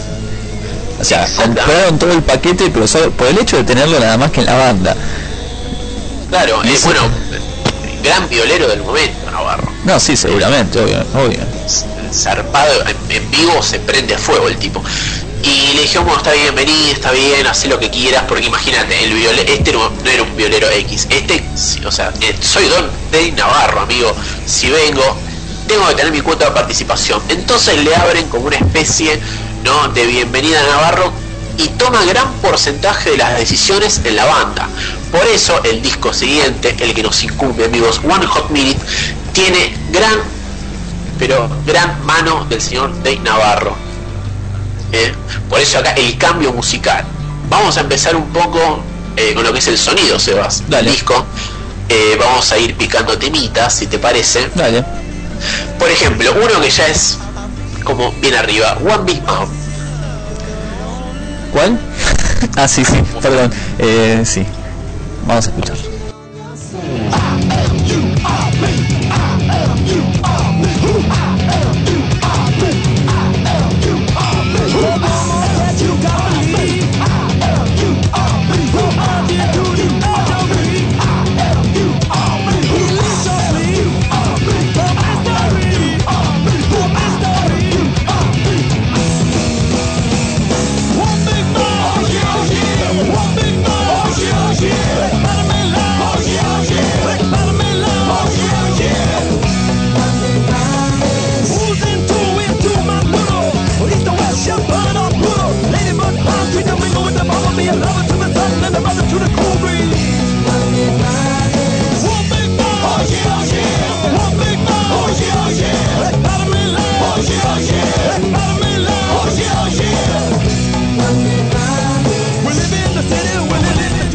Muy bien, estamos escuchando One Big Map, esto es eh, los discos que nadie quiere hoy, One Hot Minute, presentado por el querido Diego Fernández, ¿no? Un disco que dijimos que no tiene nada que ver con toda la discografía, ¿no? Musicalmente, y eso tiene que ver por el ingreso de Dave Navarro. Así es, Dave Navarro sí conservan al productor Rick Rabin, gran productor, también de los 90, eh, que le gusta, le gusta este estilo más eh, pesado que trae Navarro. Entonces también es como que se, se tira más del lado del violero, Rick Rabin, y dice, sí, vamos, vamos para donde quiere este pibe. Le pegan el tubazo a Anthony Kitts, le dicen, ya tenemos al nuevo violero, Dave Navarro, a quien queríamos, bueno, vuelvo. Entonces llega el momento de decir, bueno, hay que empezar a comp- componer las canciones. Así que imagínate, si Anthony Kitts venía de un bajón total, de abuso de drogas, eh, depresión, estar triste, obviamente las letras iban a hablar de eso. Por eso hay un cambio total, recordemos lo que hablamos al principio. Red Hot Peppers era una banda que hacía mucho hincapié en la joda, en la pongo todos los días. Ahora como que cambia un poco el concepto y es todo mal, hoy me tomé tanto, ¿no? Sí, es una, las canciones van, tienen un carácter más este introspectivo, ¿no? Eh, más lo que le pasan a ellos cotidianamente, es un disco oscuro, eh, escriben las malas experiencias con los excesos. Eh, las grabaciones no- ya no eran tan jodonas, digamos, las, sesiones de grabación. Y sobre todo con un Dave Navarro que quería como agarrar un poco las riendas. Y, y bueno, una cosa que, que tenía, digamos, la, eh, las sesiones era que los, los Red Hot estaban muy acostumbrados a, a componer en, en- en grupo, ¿no? Se juntaban todos y componían. Y Dave Navarro venía de una, de una escuela donde eran todos muy individual, porque Perry Farrell era el que se dedicaba a escribir nada más. Entonces él no entendía mucho el concepto de cómo, cómo armar un álbum con, en grupo. Y eso también llevó un poco eh, las tiradas de pelo eh, en la banda. Sí, bueno, Navarro también le dijo, che, estaría bueno que nos separemos también un poco para componer cada uno, vos en tu casa, yo en la mía. Eh, bueno, dale, probemos. Eh, Flea, por ejemplo, por su parte compone el tema Pia, eh, que es como una especie de, de separador que está ahí en el medio, ¿no? Es un tema de un minuto, él solo con eh, tocando una letra bastante tonta, bastante eh, media cursi, como puteando, ¿no? Eh, no sé, ¿querés explicarlo? Un segundito.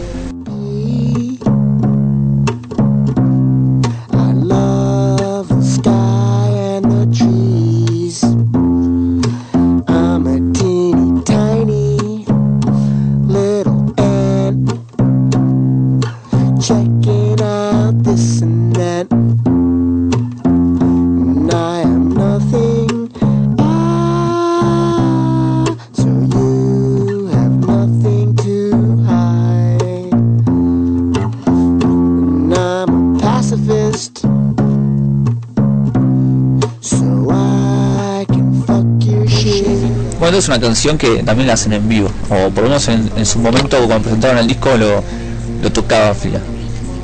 Sí, es uno de los pocos temas que, que sobrevivió de este disco en las actuaciones eh, eh, en vivo que hacía la banda. ¿Sabes qué, qué- qué- qué pienso yo de este, de este disco en cuanto al sonido? Me parece que los tipos no estaban todavía en el momento de, de cambiar de sonido. Viste que todas las bandas en algún momento llegan a un punto donde dicen, bueno, vamos a experimentar con otra cosa, ¿no? Yo creo que fueron como obligados por De Navarro a, a cambiar el rumbo del sonido. Yo creo que ellos querían sacar otro disco parecido a Blue Jurassic Magic, porque habían encontrado como la fórmula. Y, y no era el momento, me parece, para los Hot de cambiar el sonido. Y a eso sumado a la huida de, de un guitarrista importante y eh, los, esos, este, excesos no este, narcóticos digamos de Anthony Kidd que estaba en su peor momento casi no se podía mantener parado Claro, es como que el por ahí, eh, es feo como suena, pero por ahí la depresión que sufría el resto de la banda le vino bien a Navarro como para tomar decisiones, ¿no? Porque era el tipo que estaba más despierto en ese momento. Eh, imagínate, Anthony Kitts, el líder de la banda, está en un momento muy abajo, bueno, vengo yo como para más o menos armarte todo el- la base del disco. Eh, continuando con esta cosa, ¿no? Eh, triste, melancólica, eh, algo que todavía de lo que no se reponía también Anthony Kitts era de el suicidio Kurt Cobain claro eh, un ayudante desde el 94 que le, le pegó grosso y le dedicó un tema eh, para mí eh, eh, por ahí el segundo mejor tema del disco que es Tearjerker Espera que lo estoy buscando. ya está, acá Está está. bien, está bien, no te preocupes. El, el silencio le pone suspenso Sí, a la sección, no te preocupes.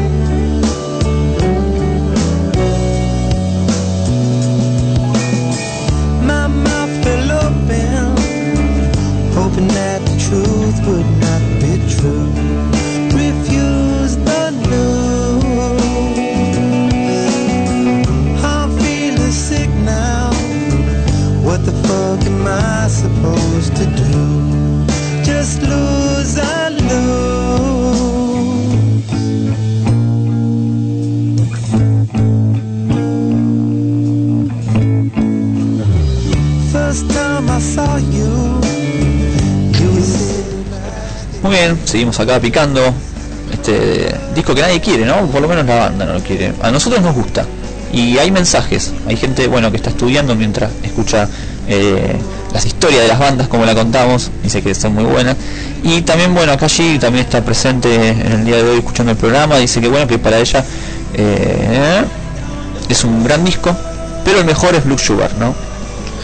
Sí, bueno, poco de lo que hablábamos, ¿no? La- el- las aguas divididas entre la gente que prefiere Blood Sugar y eh, One Hot Minute. Y obviamente el resto siempre se queda con Californication. Es como la triada de, de- de grandes discos de los Red Hot. Después viene el resto. Eh, continuamos un poco hablando de la versatilidad, que eso también la versa- versatilidad de las canciones. Hay de todo acá en este disco, Sebas. Sí, hay de todo, pero bueno, todo me parece que encofrado en canciones bien ele- electrificadas, digamos, ¿no? Sí, sí, bueno, van a encontrar temas que por ahí empiezan de una manera y terminan de otra. Eh, eh, bueno, vos por ejemplo que decís que te gusta el tema Walk About. Sí, Walkabout me parece una re canción, tiene un- una fuerza increíble y además lo usan como cortina de CQC, me acuerdo. Apa. ¿Te acuerdas?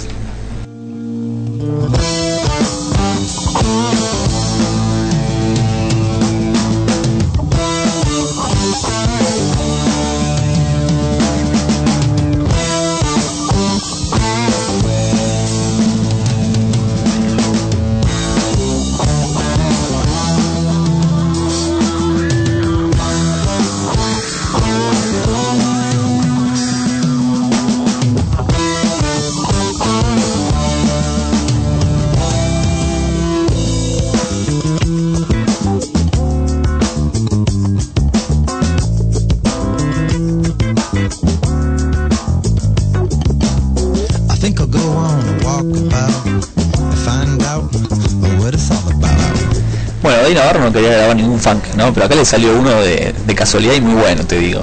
Sí, y tenía que ser en algún momento, ¿viste? Bueno, dale. Hagamos un poco lo que quieren ustedes. Eh, pero sí, eh, por ahí el espíritu funk dentro de todo llega hasta en algunos momentos. Eh, Aeroplane tiene lo suyo. Sí, es la única canción así como alegre. Y es un del funky. Sí, es como la canción más alegre del disco, digamos. Y sí, el, se ve que haber un tema bandera para venderlo es Aeroplane, que de hecho fue corto y, y le fue bastante bien, bastante bien.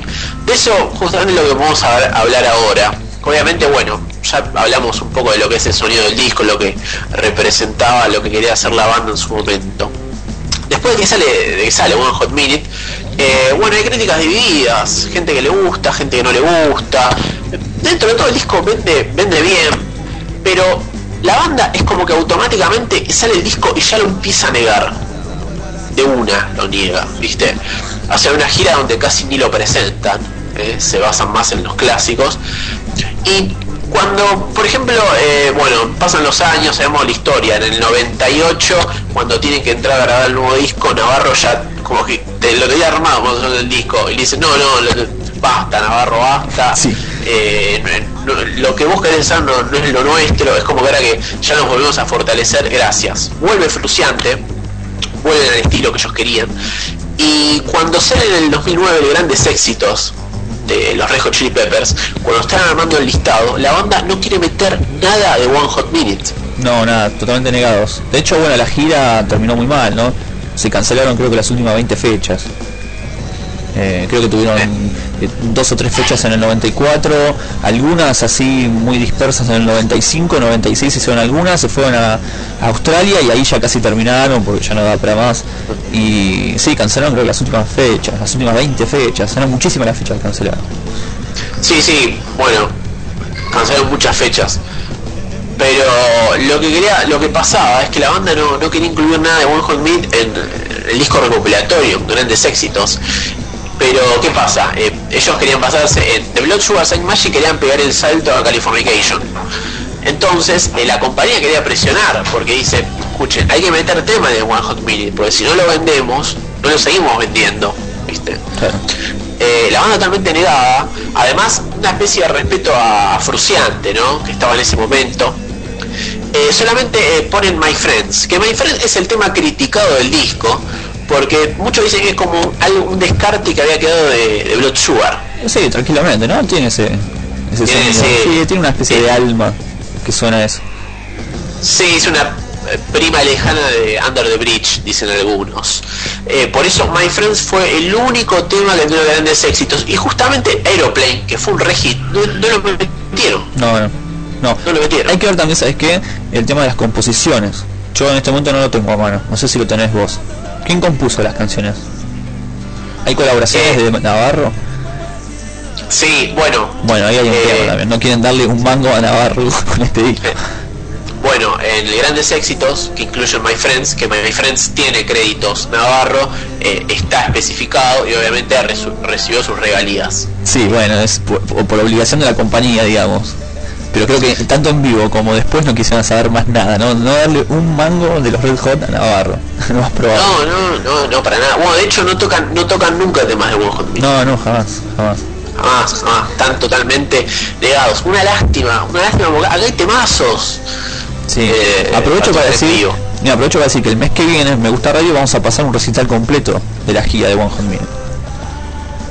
Sí, sí, solamente para romperle las bolas a la banda. Como a nosotros nos gusta este disco, a ellos no. Sí.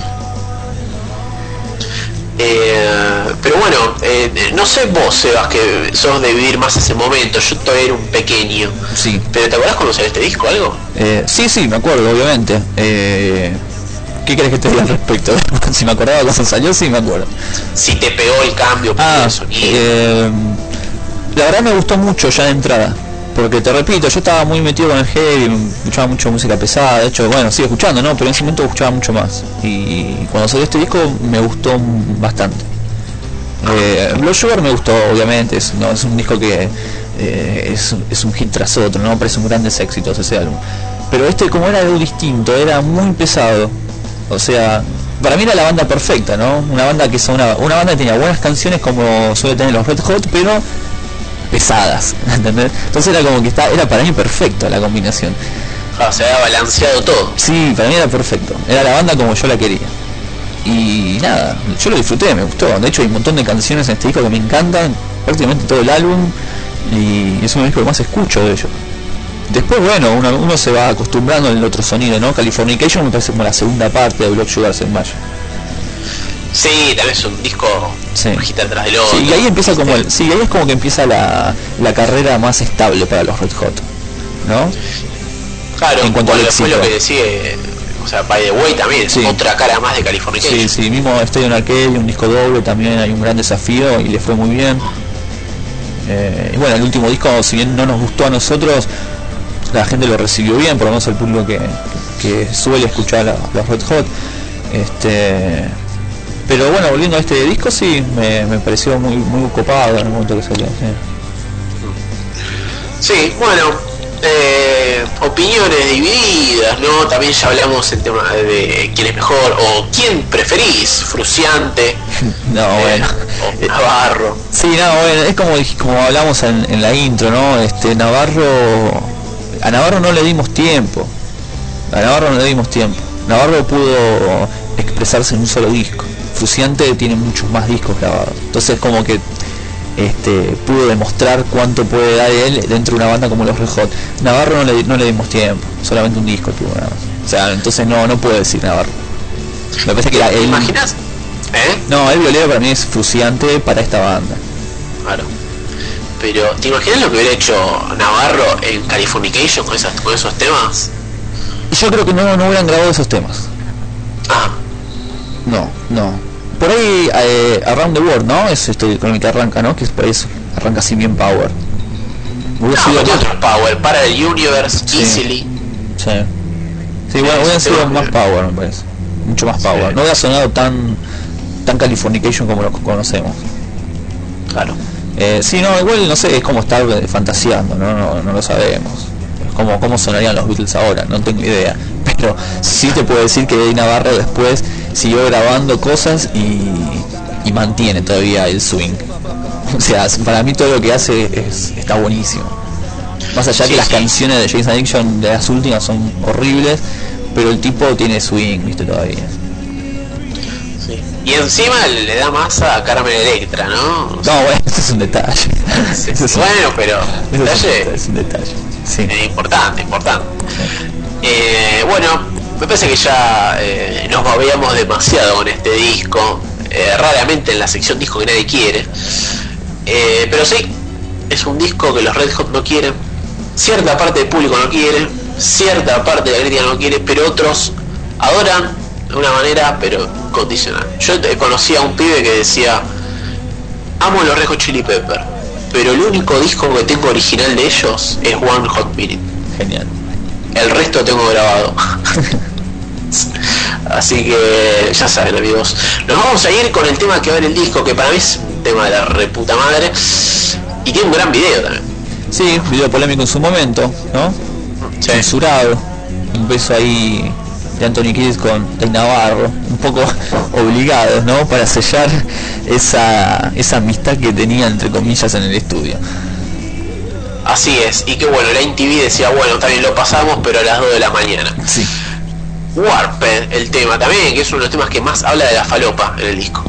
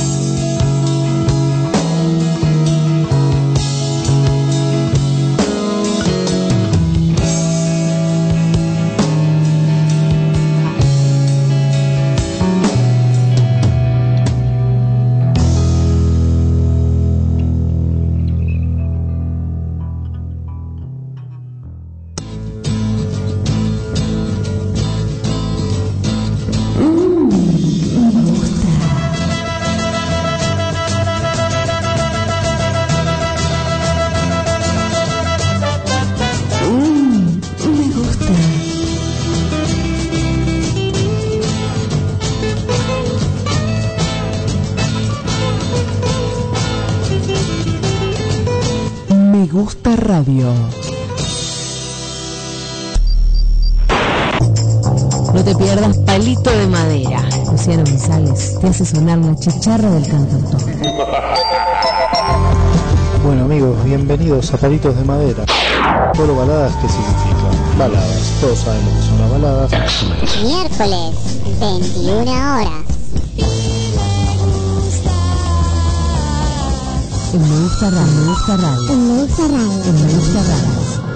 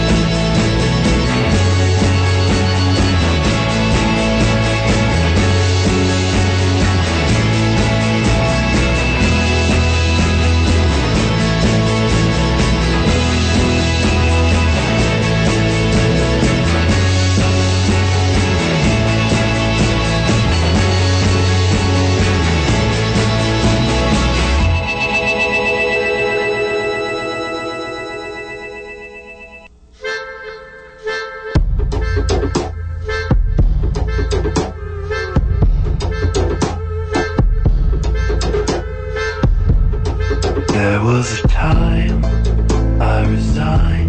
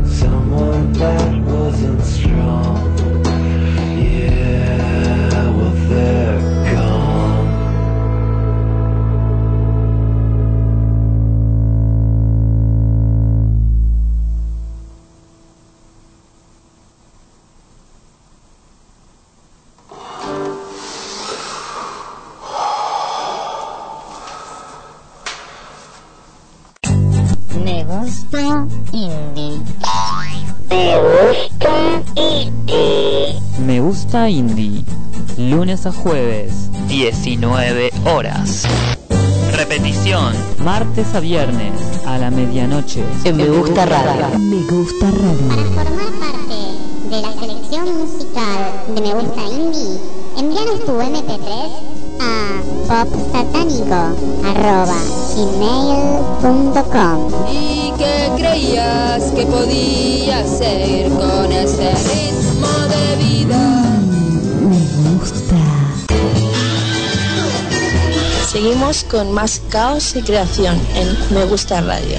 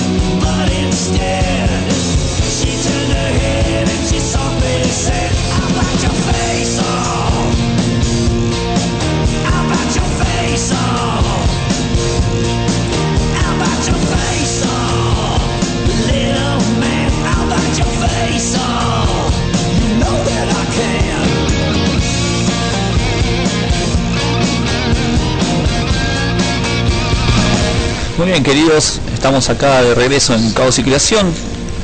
Eh, ya nos queda poco programa, pero todavía cargadísimo. Y estamos escuchando a Alice Cooper haciendo I'll Bat Your Face Off.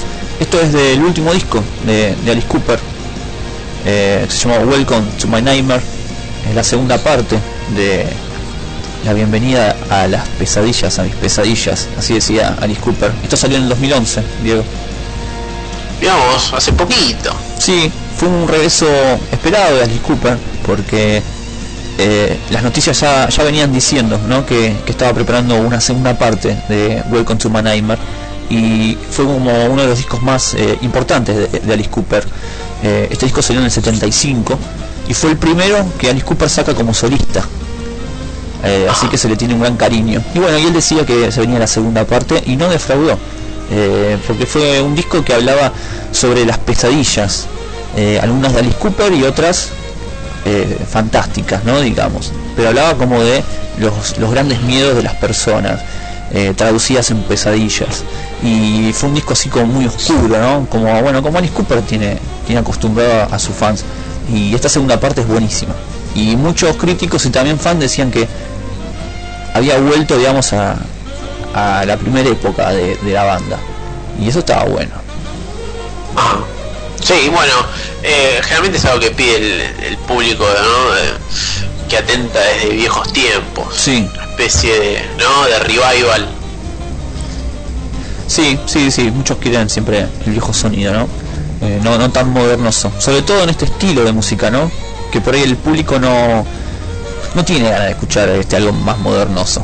Entonces siempre quiere lo clásico. Es un, es un, un público clásico que quiere material clásico. Y Alice Cooper siempre da lo que el pueblo quiere y también hace lo que él le gusta. Y él también es un músico clásico.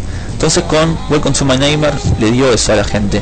Y bueno, estamos en nuestro segmento de hace bocha de tiempo, hace bocha de tiempo atrás, y hoy se dedicamos al querido Alice Cooper, un Alice Cooper que empezó como banda, ¿no? La banda se llamaba Alice Cooper, eh, grabaron varios discos y después se hizo solista y mantuvo el nombre de Alice Cooper, un poco como pasó con Marilyn Manson. ¿no? Marilyn Manson fue como que siempre le, le siguió los talones a, Alice, hasta en el nombre de la banda. Eh, está li- o sea, Marilyn Manson empezó como un grupo y después se transformó siendo el nombre del, del- del cantante, digamos. Y bueno, nos vamos a ir hace bocha de tiempo atrás, donde Alice Cooper comenzaba a grabar algunos discos como grupo en el año 69, ¿no? Una banda que tiene muchos años, más de lo que uno piensa. Es raro hablar de Alice Cooper año 69, ¿no? Estamos hablando de una época donde los Beatles estaban grabando su último disco. Ponele. Claro, muchos eh, tienen, como hablábamos antes, esa imagen de que Alice pertenece a los 80, como que su punto de partida es ese, pero es un tipo que venía con laburando con otras bandas, ¿no? Fuera de su etapa solista, desde hacía muchos años atrás. Sí, sí, sí, sí. Y bueno, y comenzó con un primer álbum llamado Pretty for You, un disco que no fue muy bien recibido. De hecho, los, los dos primeros discos de Alice Cooper no fueron tan bien recibidos. Todavía no estábamos hablando de un Alice Cooper eh, que estaba maquillado y que jugaba con los morbo, ¿no? Con el shock en los shows y nada de eso. Eh, a cara limpia, a cara lavada. eh, era una banda que hacía un, hard rock así un poco más este tímido, digamos y este la oportunidad discográfica se la da Frank Zappa. Frank Zappa tenía un sello discográfico independiente llamado Strike Records y, le encantaba la, onda de Alice Cooper. Y, y Zappa le pasó un par de trucos, digamos, a la banda, ¿no? Maquíllense, maten pollitos arriba del escenario, metan una guillotina. Este, Frank Zappa le decía, ¿no? Empiecen a guisarrear un poco. Y bueno, y siguió, ¿no? Un poco los pasos eh, de la banda en ese momento y editaron dos discos para este sello de Franz Zappa. El primero fue este, Pretty for You, que salió en 69, y después sacaron un segundo llamado Easy Action, que salió en 70, y esos fueron los dos únicos que tienen que ver, digamos, un poco con la era Zappa. Después siguieron grabando año 71, ¿no? Y el gran eh, despliegue de Alice Cooper fue en el 73 cuando sacaron Billion Dollar Baby, uno de los discos más populares, digamos, de la banda, donde ya ahí estaban explotando un poco ese lado oscuro y de canciones este que tenían que ver un poco con la, la, la parte más morbosa, digamos, ¿no? de la humanidad. Eh, pero vamos a detener en Pretty for You, en lo primero que grabó Alice Cooper. Y vamos a escuchar una canción, Diego, que se llama Reflected, que fue como el corte de difusión, fue el primer simple que ellos eh, lanzan, ¿no? Se hacen conocer con este corte. Y, fue una canción que no tuvo tanto éxito tampoco. Y entonces eh, Alice Cooper lo que hace es volver a grabar esta canción pero en el 73 con Billion Dollar Babies y le cambia el nombre y le pone Elected en vez de Reflected y modifica un poco las bases de- de la canción, le mete algunas guitarras de- que, que faltaban y se vuelve una de las canciones más importantes de la banda en sí. Después. Este, pero sí, sí, sí. Eh, a veces es muy importante, ¿no? El retoque, el retoque final, en el momento indicado. Eh, no fue en el 69, sino después. Pero vamos a escuchar entonces eh, del primer disco de Alice Cooper, esto es lo primero, hace bocha de tiempo atrás, haciendo Reflected. Eh, un Alice Cooper muy joven, ¿eh? Pero que tenía mucho para decir.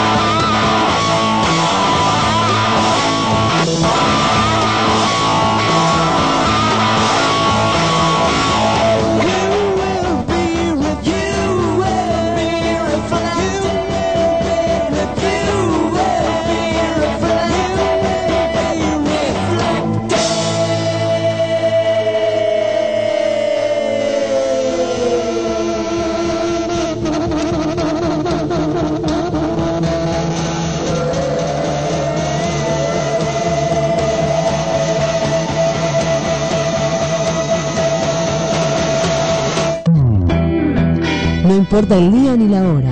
No importa el idioma.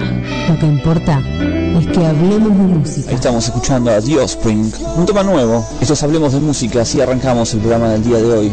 Vamos con un nuevo de Soundgarden. Programa sorpresa de Sebastián Rufo. Y me gusta radio. Me gusta radio. Me gusta radio.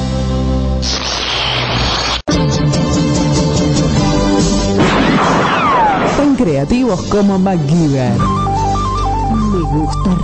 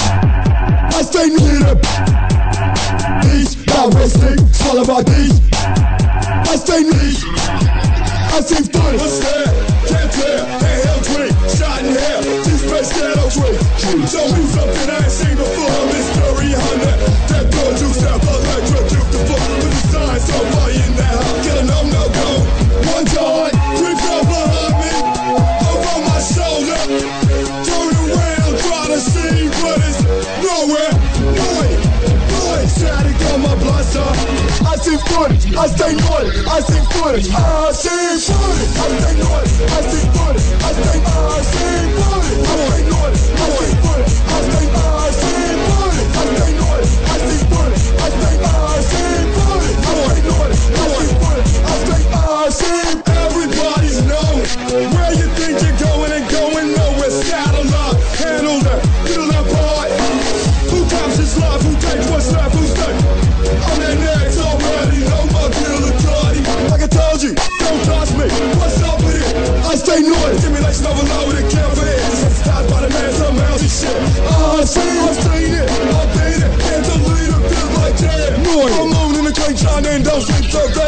day. Let's close my bed. I see footage. I stay naughty. I see footage. I stay, I see footage. I stay naughty. I see footage. I stay, I see footage. I stay naughty. I see footage. I stay, I see footage. I stay naughty. I see footage. I stay, I see Get up. East, now westing, swallow my these. I stay niche. I stay near up. East, now westing, swallow my these.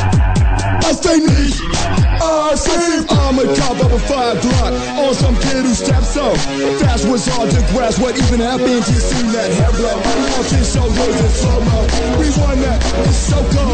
We won that. It's so cold. Boy, I see footage. I stay noise. Keep seven so much boy. Real looseness seem like no bones in his skin. Noise. My jaw hit the floor like this real floor. Gotta see that one more kid. I stay listen and went over.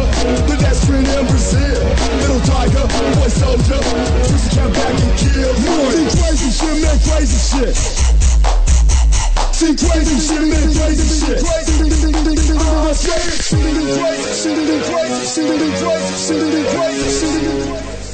bien, ahí sonaron los Dead Grips haciendo I Have Seen Footage. Y ahora llegan los Dirty Projectors haciendo Gun Has No Trigger. Acá en Caos y Creación en su última media hora. Dale, quédate.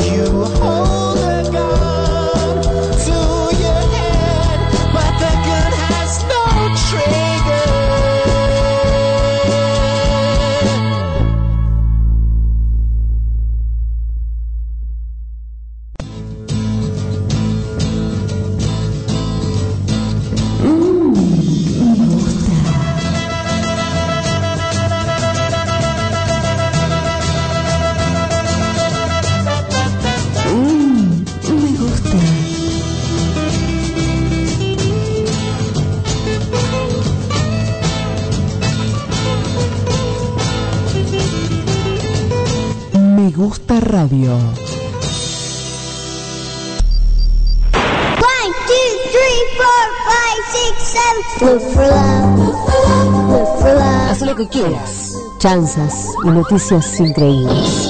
Entrevistas, música y lecturas de poesía. Algunas correcciones y un poema inédito. ¿Viste la película Casi Famosos? No. Bueno, esa. El aire y la Pachamama, que depositan pesos, pero coquetean en dólares. Bienvenidos, bienvenidos a Viernes, 22 horas. Me gusta radio. ¿Te gusta?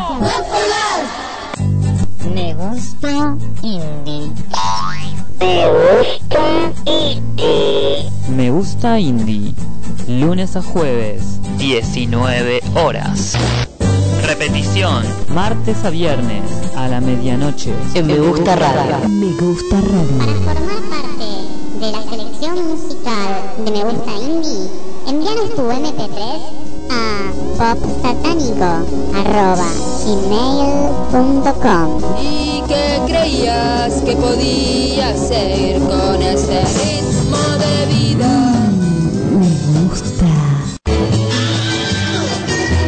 Seguimos con más caos y creación en Me Gusta Radio.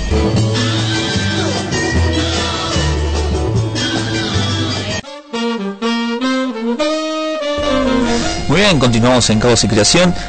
Media hora de programa, media hora de ilusiones, media hora, media hora de fantasías. Y estamos en el lado oscuro de los simples, un segmento que nos gusta mucho, así que vamos a darle comienzo.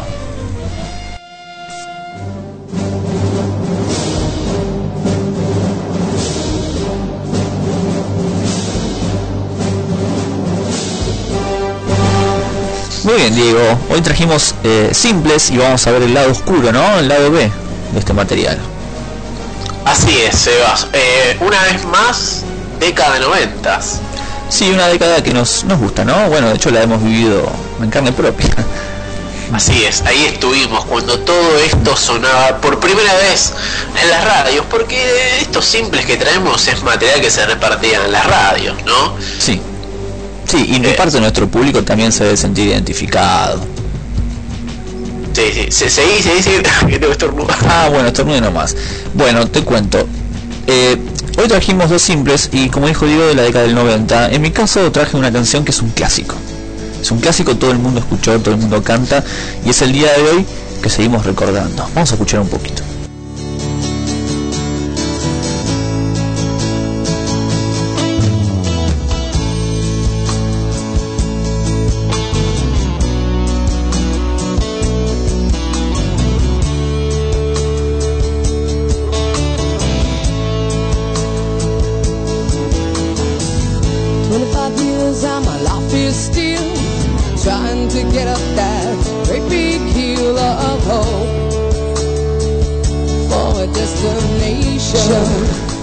Así es, bueno, Forman Blondes es la banda que elegí, Diego.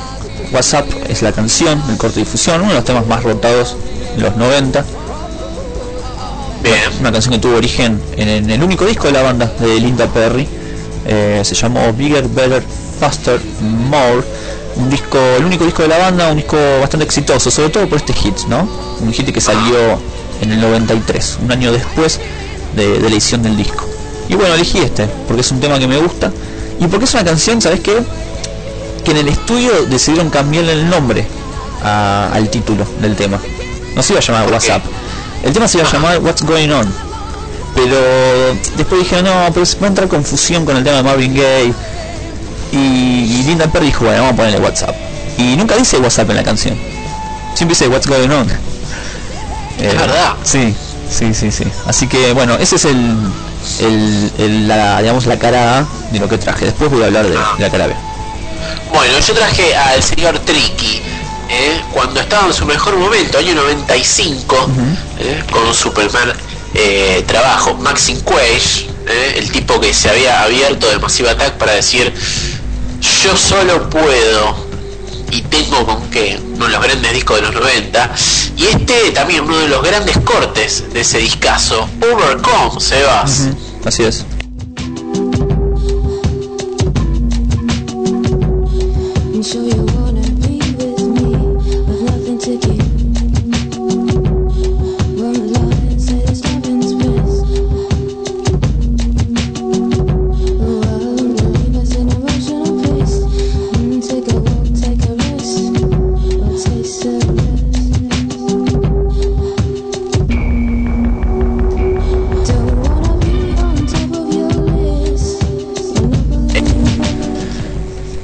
Creo que recomiendo este que se escuche la discografía de Tricky.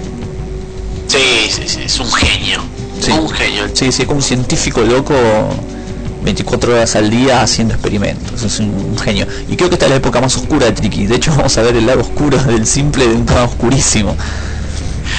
Eh, sí, bueno, un tipo que había estado en cana, la madre se suicidó, le puso al disco el nombre de la madre porque dice que, escucha su voz por las noches. Un tipo muy limado, con un disco recontra limado. Y bueno, eh, mi lado B es un, un tema que al día de hoy lo sigo escuchando y digo, ¿por qué no lo metió en el disco? ¿Por qué es un temazo? ¿Y pudiste eh, pudiste eh, obtener respuesta al, eh, al respecto sobre por el por qué, digamos, o no? Le pegué un tubazo, le dije, Tricky, ¿por qué no estás de tema? Dijo, no me rompas las pelotas. Te dijo WhatsApp. Sí, y me cortó. Pero yo supongo que eh, ya le quedaba muy largo el disco. Sí, además este es un disco importante en su discografía este. Sí, el más importante. Muchos, bueno, la New Musical Express había dicho que ese era el disco del año, por. Sí, altamente recomendable eh, el álbum de Tricky. Este, bueno, el lado B que vamos a escuchar de, de Forno Blondes es justamente la canción WhatsApp, ¿no? La misma canción puso Linda Perry, pero en una versión de piano. Y hoy creo que la, una de las, creo que la primera vez, ¿no? Que ponemos un lado B donde se repite la canción, pero en una versión diferente. Sí, sí, esperemos eh, usar bastante esta técnica porque es muy común en los lados B. Eh, una versión más para entrar al cumpleaños de 15, ¿no? Sí, una versión muy distinta, más allá de que el instrumento que predomina es el piano, es una versión muy diferente, está buenísima y tenía ganas de, de pasarlo. De hecho, salieron tres ediciones de este simple, digo, una en 7 pulgadas y después en CD y una en cassette también. Y todos traen el tema WhatsApp eh, y en el vinilo está la versión piano. ¿eh? Este, así que ese es el lado B de- del día de hoy. Así es, amigos. Bueno, y el mío, el lado B de Overcome, es el tema Avon Fat Track.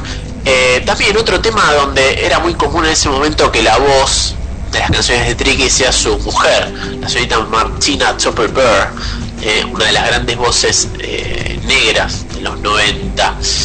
Y también típico tema del estilo trip hop, ese género que ellos tantos, tantos odian, ¿no? Ese, rótulo. Pero que en sí, eh, hermosa canción, Abound Fat Track se llama. Bueno, vamos a escuchar entonces a Tricky y a Forno en el lado oscuro de los simples.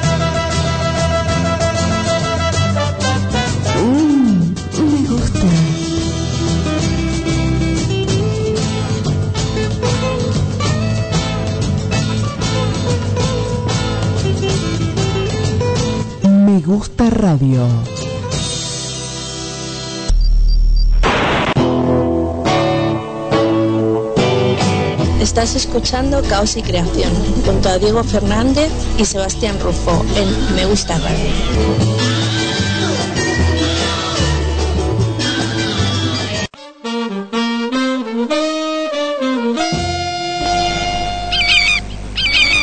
Muy bien, estamos acercando a la costa. Este viaje ha terminado.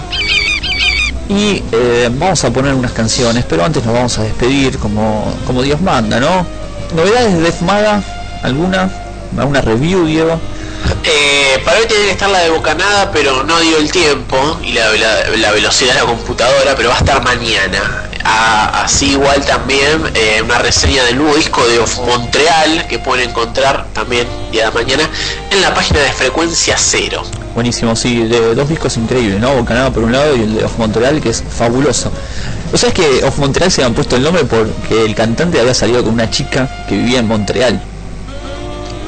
Y medio como que la mina le partió el corazón. Entonces al grupo le puso de Montreal. es un genio el tipo. Eh, bueno, sí, yo estoy preparando una review también para Frecuencia Cero del último disco de Marilyn Manson, Borbillian, así que también va a estar ahí publicada. Un pelito de disco. Sí, sí, y me enteré hace poco leyendo un poco de info ¿no? sobre el disco que mm, la portada está hecha por el mismo artista que hizo la portada de Anticristo Superstar. Pa, mira vos, son bien distintas. Sí, sí, sí, la verdad que sí. Eh, así que bueno, sí, en frecuencia0.com.ar, 0 con Z, ahí van a encontrar algunas reviews de Diego, mías y noticias. Bueno, nosotros nos despedimos, ya saben que se quedan con toda la programación de Me Gusta Radio, que hay muchísimo, ¿eh? Eh, van a encontrar entrevistas seguramente por ahí mezcladas a Box Day, a PES, a Escape, algunas entrevistas también, eh, Bubun Kid, Valeria Pécora y un montón de otros músicos, como Daniel Melero, que en un programa que debuta en el día de mañana, si no me equivoco, el jueves, no, mañana, mañana creo que a medianoche hay un programa nuevo que se llama Cazando Cazador de Tornados, un programa nuevo donde hace entrevistas y hace una entrevista jugosísima a Daniel Melero, así que está buenísima. Bueno, nos despedimos entonces. Así es, un abrazo grande Sebas y bueno, hasta el lunes que viene a todos nuestros queridos, amados oyentes. Muy bien, quédense con un poco de música. Vamos a dejar dos temas, ¿eh? dos temas elegidos, dos temas que nos encanta, para que disfruten. Nos vemos, chao. Save me from drowning in the sea. Beat me up on the beach. What a lovely holiday. There's nothing funny left to say.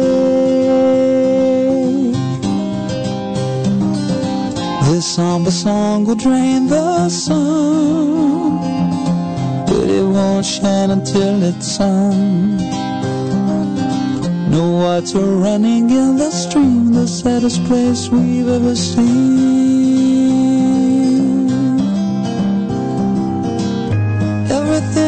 Touched was golden, everything I loved got broken on the road to Mandalay. Every mistake I've ever made has been rehashed and then replayed as I got lost along the way. Bum bum bum bum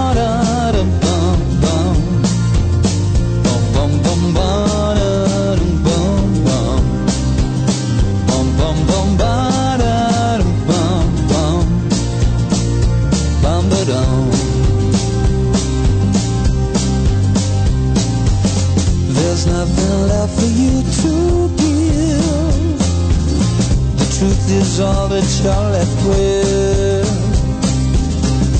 Twenty paces then at dawn, we will die and be reborn. I like to sleep beneath the trees, have the universe at one with me.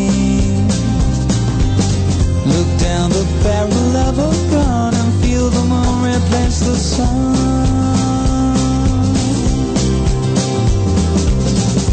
Everything we've ever stolen has been lost, returned, or broken. No more dragons left to slay. Every mistake I've ever made has been rehashed and then replayed as I got lost along the way. Bum bum bum da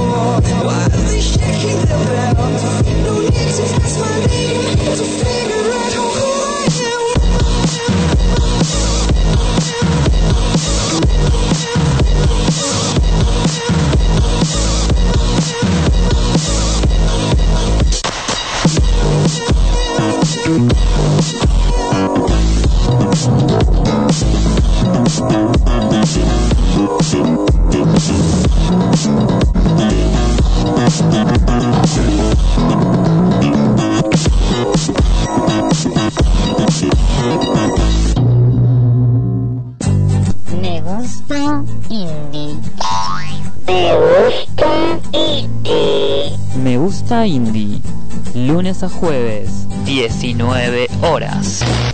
Repetición, martes a viernes, a la medianoche. En Me Gusta Radio. Me gusta radio. Para formar parte de la selección musical de Me Gusta Indie, envíanos tu MP3 a popsatánico.gmail.com ¿Y qué creías que podía hacer con ese ritmo de vida?